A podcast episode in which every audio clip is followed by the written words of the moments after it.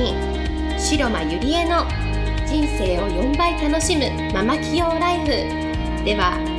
10年間数億円の会社の経理経営に携わり沖縄で2店舗のバーを経営しカウンセラー瞑想トレーナーとしても活躍している白間ゆりえがママでも一人の女性として楽しみ自分の人生を自由に生きるためのメソッドをお伝えしていきます。それでは今回の番組をお楽しみください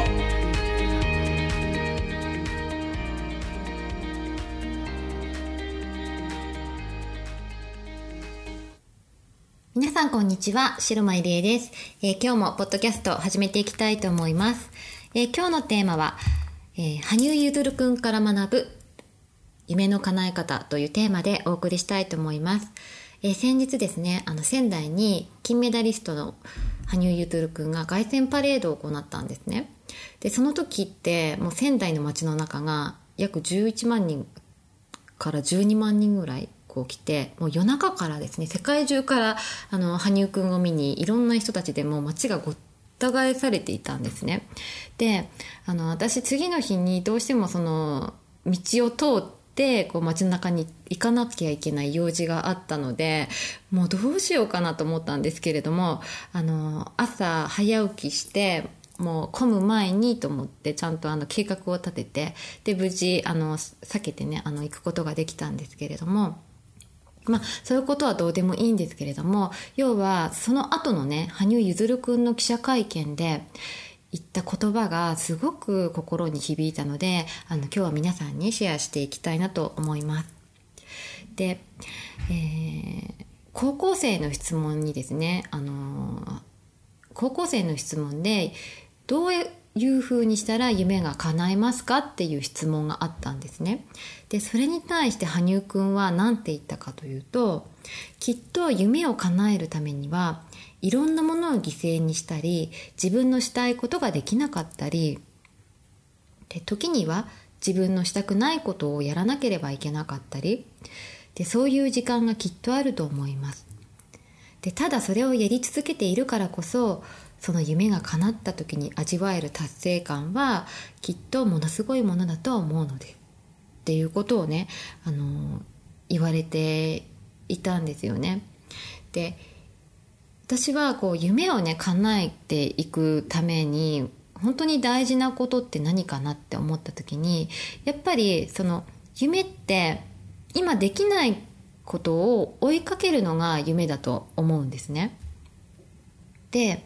やっぱり人間が生きていく中で大事なことはできなかったことができるようになることっていうのはすごく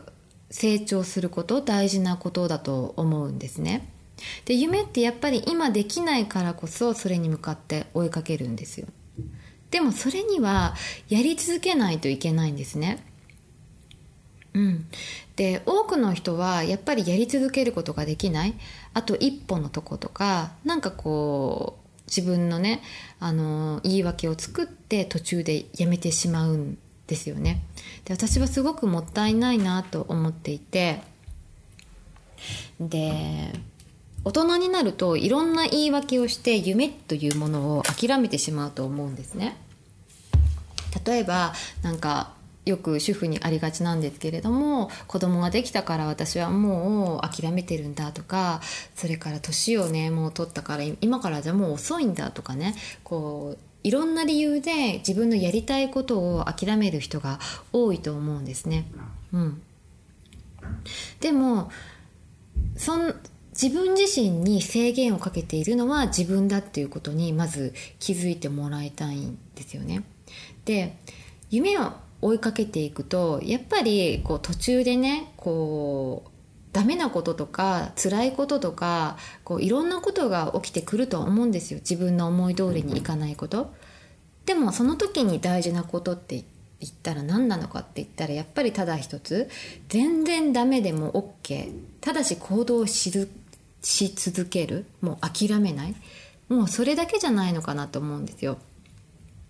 やっぱり目標を達成している人夢に向かって諦めずに行動している人は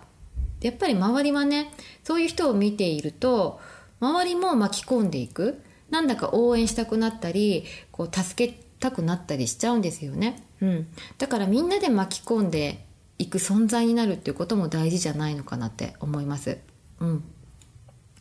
でやっぱりそのその夢に対して夢とか目標に対して自分がどれぐらい情熱をかけられるかやっぱりパッションは大事じゃないのかなと思うんですよ。ただなんとなくこうやり続けているのと本当に熱い情熱を持ってね熱いパッションを持ってその夢に向かってやり続けるひたむきさっていうのはどんどん自分のね能力を上げていくしそのなんだろうこう根底にあるこうビーイングっていう自分の在り方を大事にすれば大事にするほどこう夢って叶っていくんじゃないのかなってそれがだんだん好きに好きなことになるやっぱり好きなことっていうのは情熱が入りやすいので夢もこう叶いやすくなると思うんですよね。だから全然好きなことは何回でも続けられるしその結果どんどんねあのスキルが上がったりとか何かいろんなことが広がっていったりしてこう夢に一歩近づくと思うんですね。うん。であとはねやっぱりこう純粋であることだと思うんですよ。変な固定概念とか全然いらない。うん。例えば嬉しい時は子供とかってね嬉しい時は思いっきり嬉しいって喜ぶしこう泣きたい時はすごい大声で泣いたりするじゃないですか。それって子供って純粋だから自分の感情をそのままこう表してると思うんですね。でもどんどんどんどん大人になっていくとこういろんな、ね、こうブロックとか固定概念とか邪魔なものがいっぱいついてきてこう純粋なことっていうところを忘れちゃうんですよね。だからこう夢に向かってこう進んでいっていくうちに何かちょっとでも障害があるとすぐやめちゃう。でもそこにはその純粋性とか無邪気無邪気さがあるとどんなことが来てもこうやり続けられるしやっぱり嬉しい時はね嬉しいとか叶った時はやったとかねなんかそういう感情をどんどん出していくことは大事じゃないのかなって思います。うん、あとやっぱりもう一つ大事なことがあってとにかく自分の思い通りになるまで言い続ける身勝手さがあるいい意味で身勝手さがあるっていうのはすごく大事なことなんじゃないのかなって思うんですね。うん、要はやっぱり羽生くんだって絶対金メダルを取るっていうことをもう小学校の頃から言い続けているわけですよね。それでも2連覇っていうね前代未聞なことをこう成し遂げていく、うん、やっぱり夢は行った方が自分にもこう暗示がかかるし周りも巻き込むことができるんですよね。例えばちょうどですねあさって私あの仙台と沖縄でこう大きなイベントがあるんですけれども、